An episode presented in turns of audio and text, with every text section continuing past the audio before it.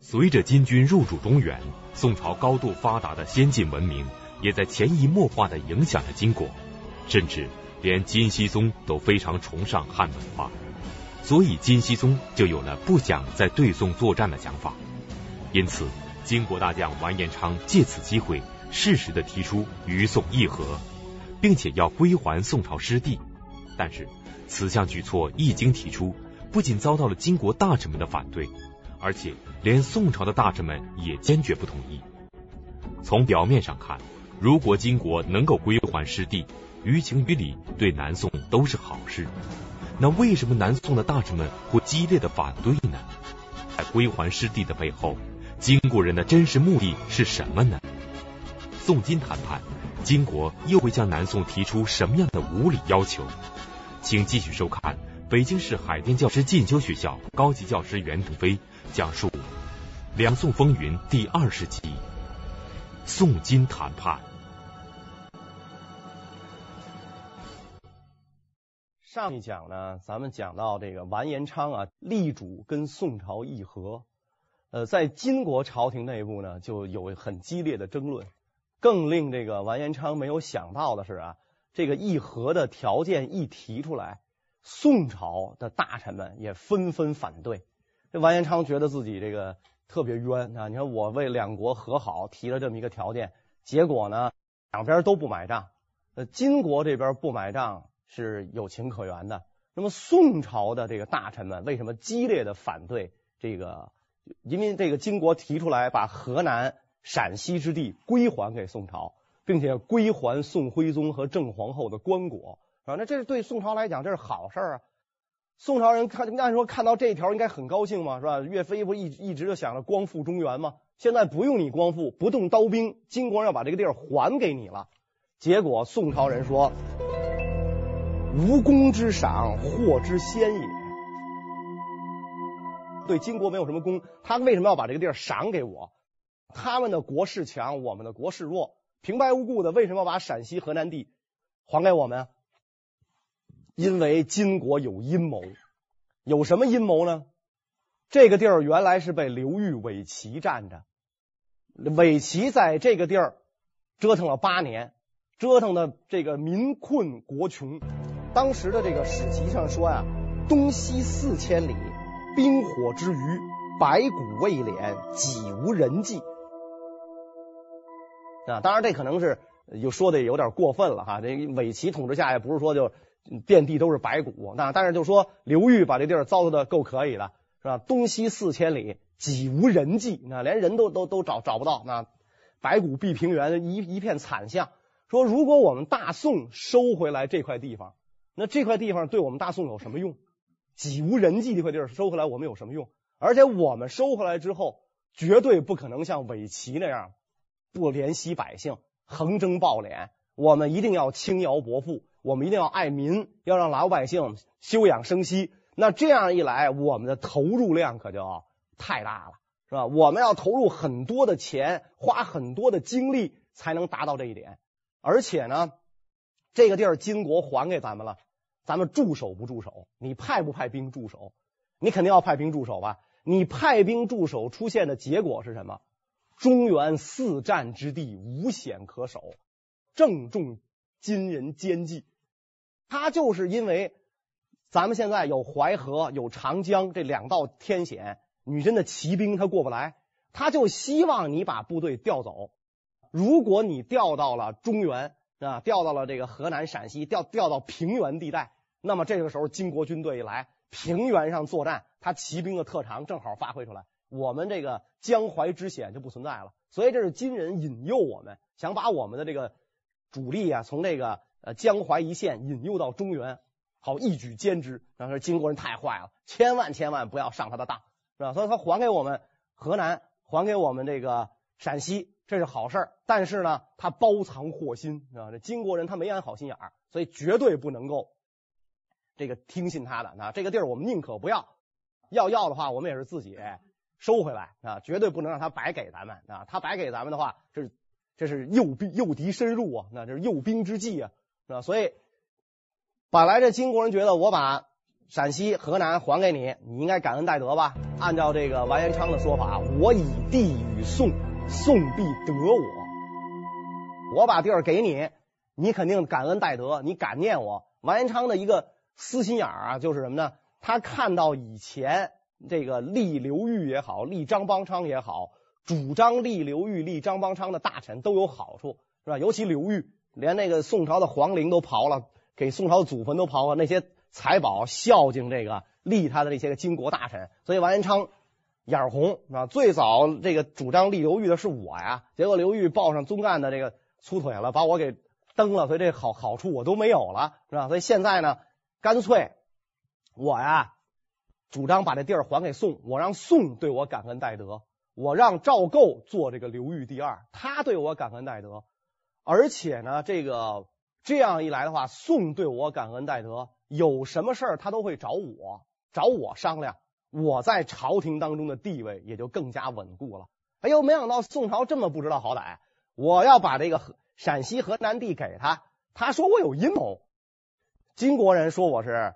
卖国，这宋朝人认为我有奸计。你看，你说我这两头不落好，我卖个国都这么难。金国大将完颜昌力主与宋议和，提出归还宋朝之地，但是这个看似仁慈的做法背后却隐藏着巨大的贪欲。那么金国人到底想从南宋朝廷得到什么好处？他们又会提出什么样的条件呢？就是说要让宋向金称臣。其实啊，这个宋向金称臣，打从赵构心眼里，他是愿意的啊。当年赵构在海上漂的时候，曾经给这个金国元帅写信，那信里就说了：“我愿意削去帝号，是吧？奉大金的正朔，我不但可以这个不当皇帝，我甚至不用自己的年号，我的建炎年号我都可以不用，我用你大金的年号，是吧？是，然后这样呢，普天之下都是一个大金国，我替你大金国看着江南。”他其实是愿意的，而且就是宋朝的很多主战派的大臣，包括这个呃那时候的宰相赵鼎，对这个宋金的这种关系，他也是看得很清楚的啊，因为他们明白实际上是金强宋弱，没必要跟人逞口舌之能，跟人去争。因此，赵鼎其实在跟那个宋高宗谈到这个问题的时候，也说过这种话：“君臣名分已定。”啊，您皇上都给人写信，愿意削去帝号，你说这些大臣们，你你在底下着着什么急？皇上不急，太监急，你着什么急啊？是吧？所以就是，哎，君臣名分已定，哎，称臣就称臣，没关系。但是这个东西在中国古代来讲，这可是奇耻大辱，这从三皇五帝，甚至从盘古开天是从来没有过的事儿。因此，这个当时的大臣们反对的是非常激烈。当时的这个。宰执之一的枢密副使王述给皇帝上书啊，那更是一针见血，那几乎就相当于指着皇上鼻子骂了。他说什么呢？陛下何苦不念父母之仇，不思宗庙之耻，不痛宫闱之辱，不恤百姓之冤，逆天伟人，以示夷狄乎？照这个王述这么一讲啊，不忠不孝，不仁不义，是吧？你不念父母之仇，你的这个父母死在了北国，现在你向敌人称臣，不思宗庙之耻啊！咱北宋王朝是被这个女真给灭了，是吧？这你等于是亡国丧家之痛，不思宫闈之辱。当年金兵南下啊，你的这个姐妹们都沦为臣妾，不思宫闈之辱。不恤百姓之冤啊！女真铁蹄踏处是吧？尸骨堆山是吧？老百姓这个是伤亡惨重，你不思百姓之冤，而且呢，逆天伟人是吧？天意民心都不愿意跟金讲和，都不愿意向金称臣，你就非要这么干不可。逆天伟人以示夷狄啊！咱堂堂华夏民族向夷狄俯首称臣，那这个事儿绝不能干。故意汹汹，反对的非常激烈。金国人之所以改变对宋的策略，并且提出与宋议和，就是希望能够用谈判的手段，从南宋政权的手里捞到大笔钱财。那么金国人会向南宋朝廷索要多少钱呢？再有一个呢，就是说反对给这个呃金国钱。当时呢，金国提出来的这个呃，要宋朝给金岁贡，呃，白银二十五万两，绸缎二十五万匹啊，就是岁贡银绢五十万两匹。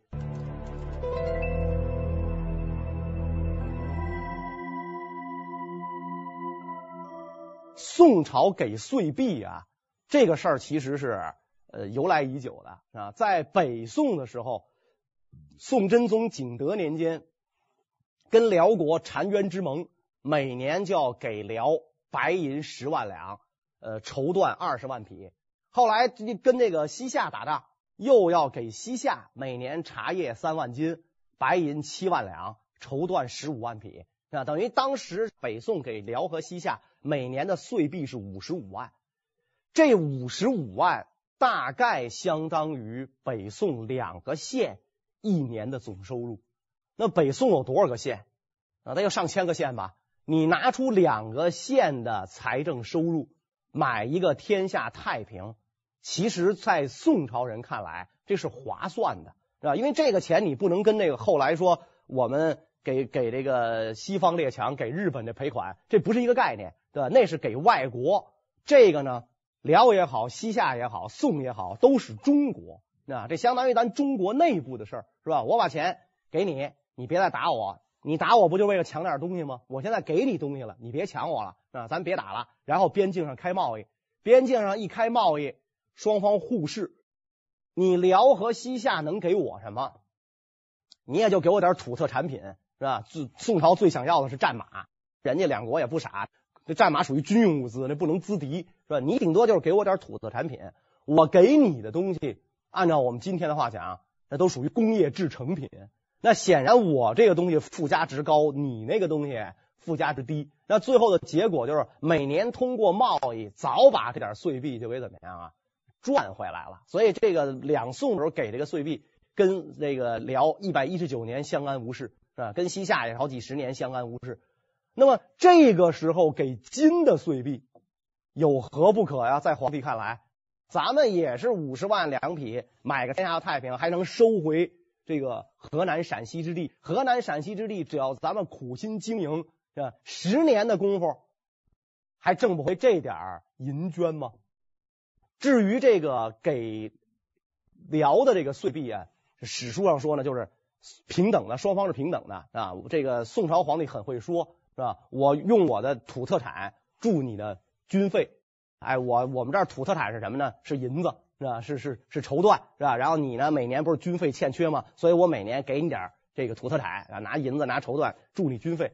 给西夏的岁币叫赐啊，因为西夏是对宋称臣的，所以我每年赐给你二十五万岁币。对吧？就你你是小辈儿是吧？你我呢，每年给你点压岁钱二十五万，给金的岁币不是赐，是贡，是吧？是你作为小辈儿要给长辈进贡那种感觉，你作为藩邦要给宗主进贡，所以宋朝人呢，可能也不是说在这五十万两匹上多动心思，就是在这个词儿上啊，我坚决不干。你要说赐给金五十万，这可以是吧？你要说贡，绝对不可以。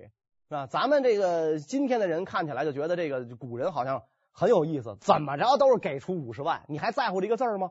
是吧？要是说这个赐咱少给十万，那那也成，没有这一说啊。对，怎么着都是五十万，不，古人看的可能看起来的话，这个关乎国本，是吧？面面子问题比什么都重要，绝对不能用这个贡字。然后金国又不可能不让咱们贡，你称臣，你必须得贡。是吧？所以你又不愿意贡，那这样出现的结果就是什么呢？宋朝人开始挑理了，五十万银绢没有，找不到啊，民生凋敝，百业困顿啊。我们不像原来在中原的时候那么富庶了，我们现在国土缩小了一半，给辽的白银一年刚给十万两，你狮子大开口，一年二十五万两，哪儿找去？没有，不能给，给了之后咱们这国家就完了。你要绸缎二十五万匹，这个中国古代啊，在宋朝以前丝绸的生产中心是在北方啊。可能那个时候呢，因为北方的这个气候也比较温暖。中国古代大概这个呃，就是气象学家呀什么研究啊，一千年左右啊，这个温暖期跟寒冷期一更迭，所以中唐以前北方的气候比较温暖，适宜这个蚕虫生长，因此它丝织中心在北方。从安史之乱以后，这个经济重心逐渐开始南移，但这个过程还没有完成，是吧？我们今天一想说丝绸哪儿的最好？苏杭的丝绸最好，南京是吧？曹雪芹他们家江宁织造那儿的这个呃丝绸最好，那是明清的时候才这个丝织业中心才转移到那点儿。当时在宋朝，宋朝的大臣们说，我们南方不产绸缎，产绸的地方让你们给占了，你们又不会纺织，然后你又跟我们要绸缎，说这个绝对不能答应。宋金议和的前提本应该是平等。但金国却以归还失地作为交换条件，提出一南宋要向金称臣，二南宋每年要供给金岁币。不仅如此，金国人甚至还提出了更为无理的要求。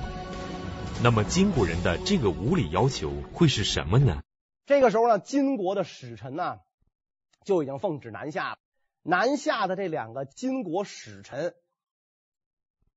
得意洋洋。啊，傲慢无礼啊！因为我来到这儿之后，我是奉了我们大金皇帝的命令来诏諭江南，我不是来跟你平等的交往的，我是来传诏书的，传圣旨的，而且不把宋朝叫做宋朝，而称为江南啊！我奉皇帝的命令诏諭江南，而且呢，这个金国使臣提出来，宋高宗必须要。跪接金国的诏书，啊，说我跟宋高宗见面的时候，我们俩不能平等相见。大国之臣当小国之主，啊，我是上邦来使，啊，天朝来使，所以宋高宗必须要跪接这个金国皇帝的诏书。那这件事的话，更是奇耻大辱了啊！那宋朝人更是绝对绝对的不能接受啊啊！像这个，尤其领兵在外这些大将跳出来反对，啊，绝对不能干。这个物像韩世忠啊，这个杨奇忠啊，岳飞啊，这些个领兵的大将啊，他们的这个军营里边，就是那搞那种万人大签名啊，大家联名上书，反对向金跟金议和，反对向金称臣。然后这个军营当中的这上书一份一份一份就传到了这个三衙啊，就我们讲宋朝的他的这个。呃，实际上最高军事指挥机关就是是那三衙啊，殿前司、马军司、步军司这三衙。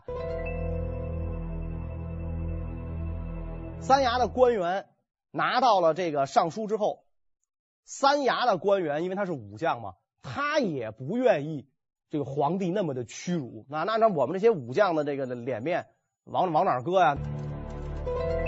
那但是龙城飞将在，不叫胡马度阴山。那现在的胡马刀渡长江了，你说我们这武将的这个脸面往哪搁呀？所以他们就去这个找这个当时的主事的这个相国，就秦桧啊，就找秦桧说：“你看这个军营当中，这个士兵们都上了万言书了，万人大签名。如果我们强要把这件事压下去的话，那可就不得了了。万一这士兵哗变了的话，这责任谁来负？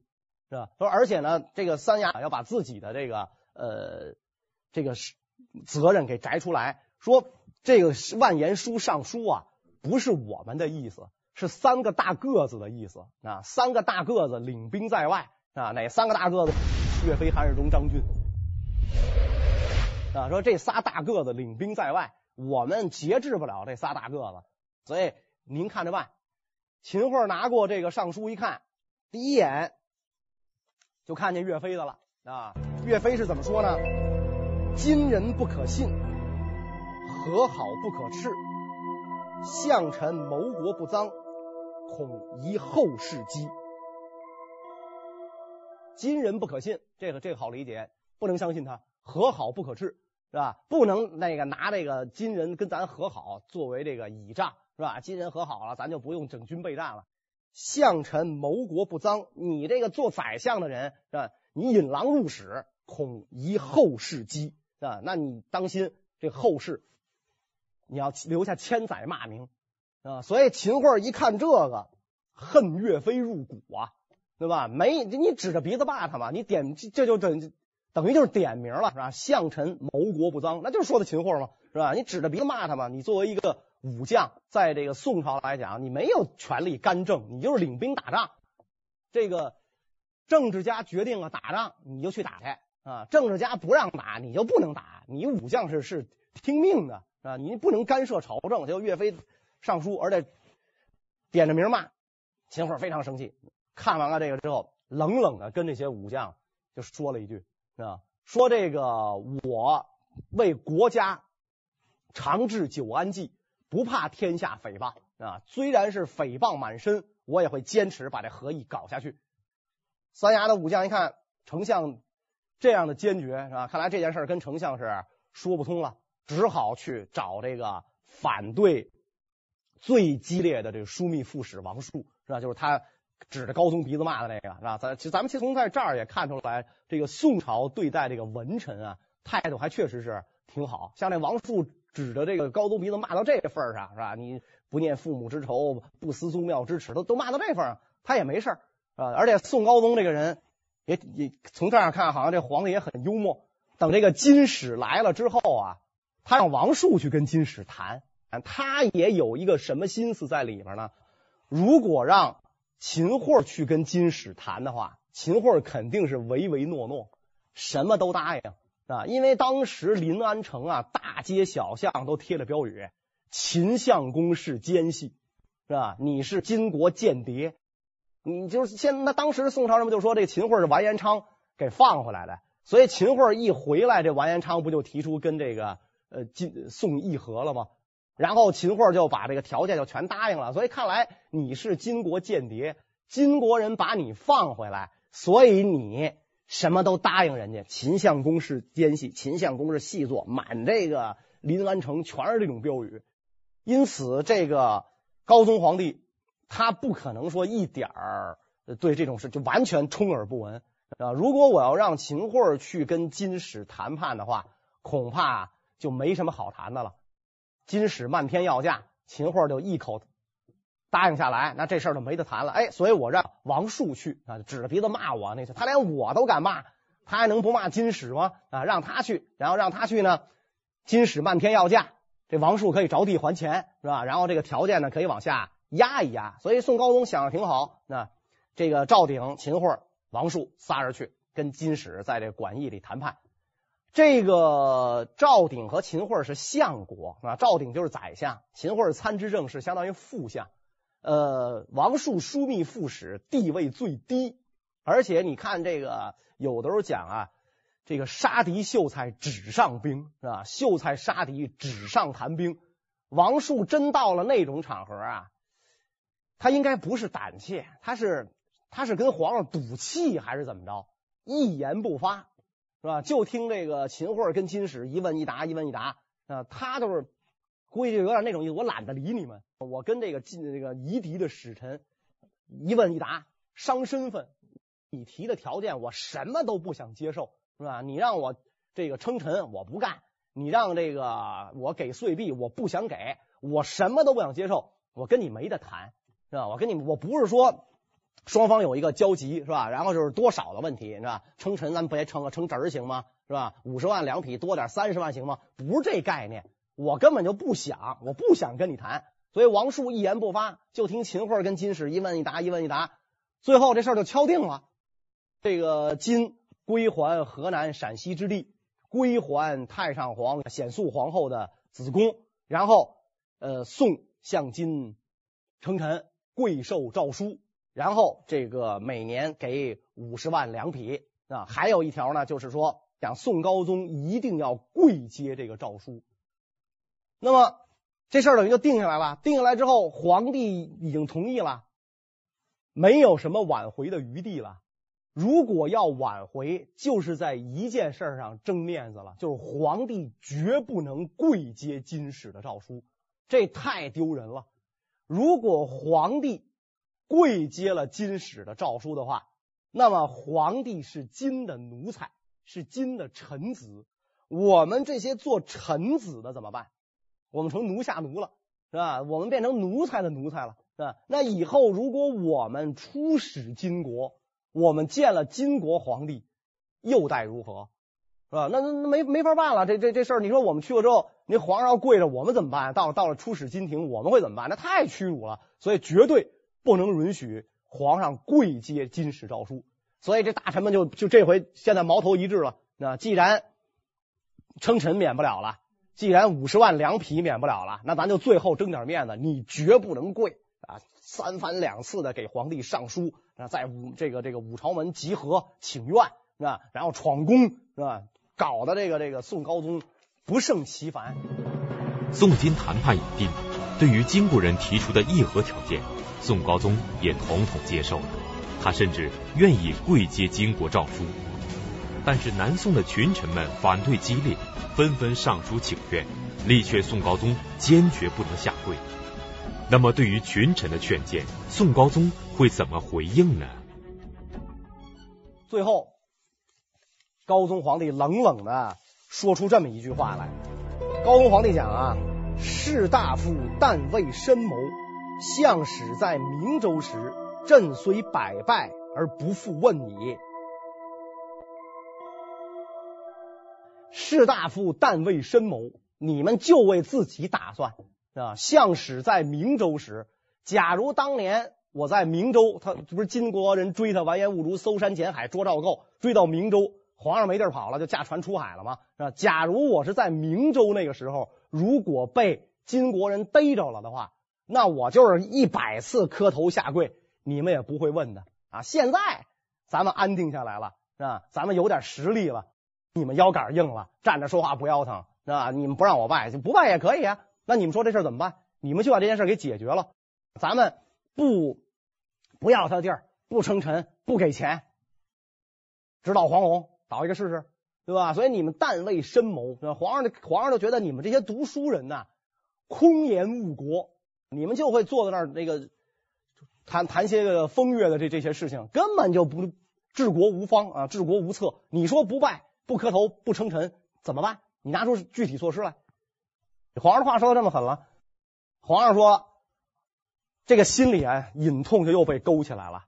你们没拿我当正统啊？你们认为正统是谁呀？是我爸是我哥，对吧？是北国坐井观天那爷俩是吧？那俩是正统，所以我被逮到，你们不会心疼。那么现在哦，我做了皇帝了，我这个位子坐稳了。我向金朝下拜，你们不干了。我爸跟我哥在北国有一天不下跪的吗？从来就没站起来过。怎么整天的收复中原，迎回二圣？怎么整天你们说着啊？那你不觉得他屈屈辱？我这苦心经营，半壁河山是吧？这个为了国家的利益，说我这下个跪拜一下是吧？意思一下不就完了吗？糊弄走金人不就完了吗？是吧？他一走，咱关上门了，照样称孤道寡，谁理他呀？这都不可以！高宗皇帝生气，非常生气。以后这个大臣我都不见了啊！再提这件事儿，对不起，没空接见啊。后来这大臣一看，皇上急了，这事儿，这事儿怎么怎么办？这不不好整了，这事怎么办？是吧？后来有一个大臣就出主意了，说这样得了，皇上是绝对不能跪的，但是皇上不跪的话呢，这个金人不答应，所以干脆啊，就这样。金人不是把太上皇和这个显肃皇后的子宫送回来了吗？不是把这个棺材给咱送回来了吗？哎，证明什么呢？证明陛下热孝在身。这一送回来，皇上就得服孝啊，就得就得穿孝袍子。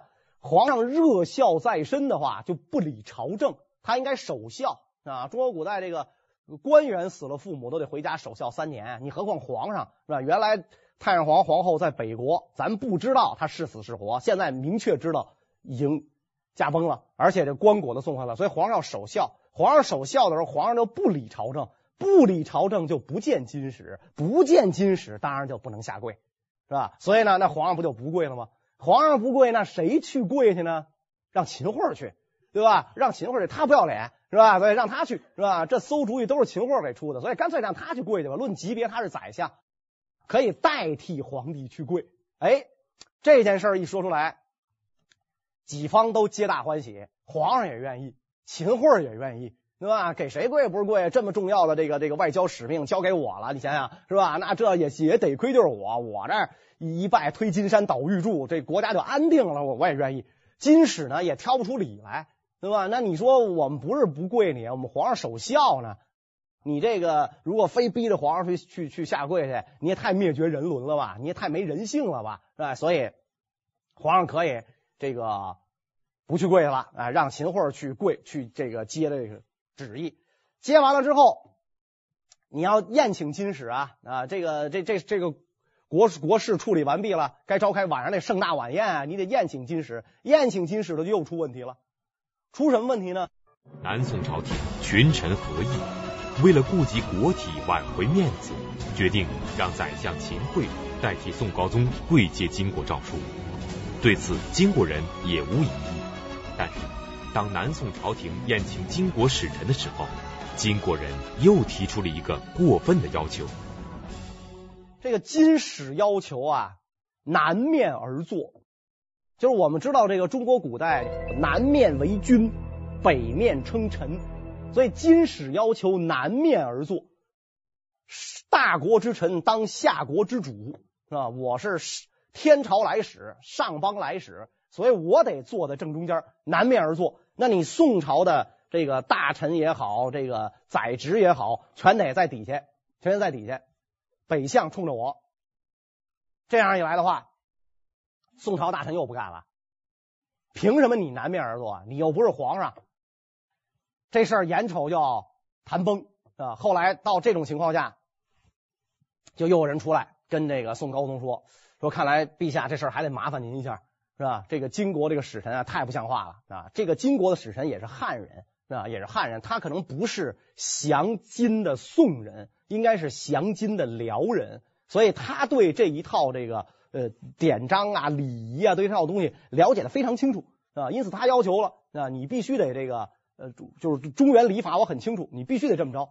说您还得出来，啊，让皇上出来。你出来之后，你跟这个金使进行一番交涉，你以天子之尊跟他交涉一番，最后交涉的结果，东西向面对而坐，这样就变成了双方啊平等的了，就相当于这个呃两国是吧？你看这个两国谈判的时候，一定是东西向。坐着没有说南北向坐，南北就有高下，东西可以讲是平等的。哎，你可以这样东西向坐，哎，东西向一坐，这个议和基本上就已经是定下来了。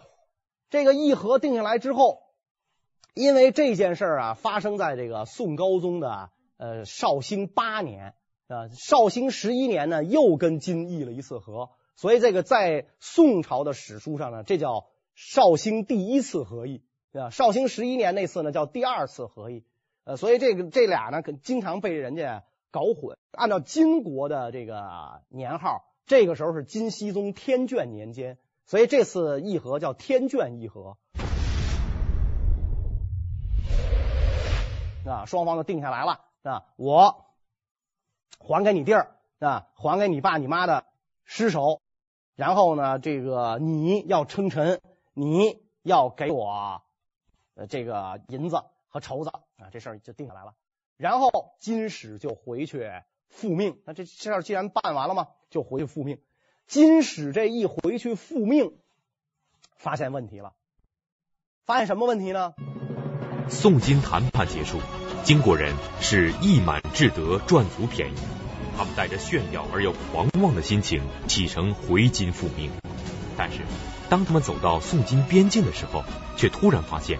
南宋这边正在秘密谋划着一件事情，这一下子彻底激怒了金国使臣。那么，金国使臣到底发现了什么呢？这个金国使臣在回的过程当中发现了一点什么呢？你竟然在我刚刚退还的土地上挖战壕、修碉堡、布置守戍，这个金使一下就急了。你这么做是何居心呢？而且我们完颜昌大王这鲁鲁王嘛，当时完颜昌鲁国王不是说把地给了宋，宋必得我吗？我看不出这宋朝怎么得我来啊！我把土地给你了，你竟然在这儿驻军，要跟我为敌你这是什么意思？所以当时这个呃金国的这个使臣啊，就责问宋朝啊，他说：“天子列壤，地邑南国，南国当思图报大恩，今折至手术，自取嫌疑。若兴师问罪，将何以为辞？江左且不可保，况其乎？”我们天子把地儿还给你。你应该感谢我们天子，是吧？你看他说的是天子把把土地给南国，南国当感谢大恩。我没说宋朝，你就是江南啊，你那么一个小政权，我把地儿给你，你就应该感谢我。哎，你不但不感谢我，你现在竟然在这儿布置军队，是吧？擅自做手术，自取嫌疑。本来我们朝廷内部，包括我本人都不愿意把这地儿给你，你现在还自取嫌疑，你还跟这儿布置军队，好。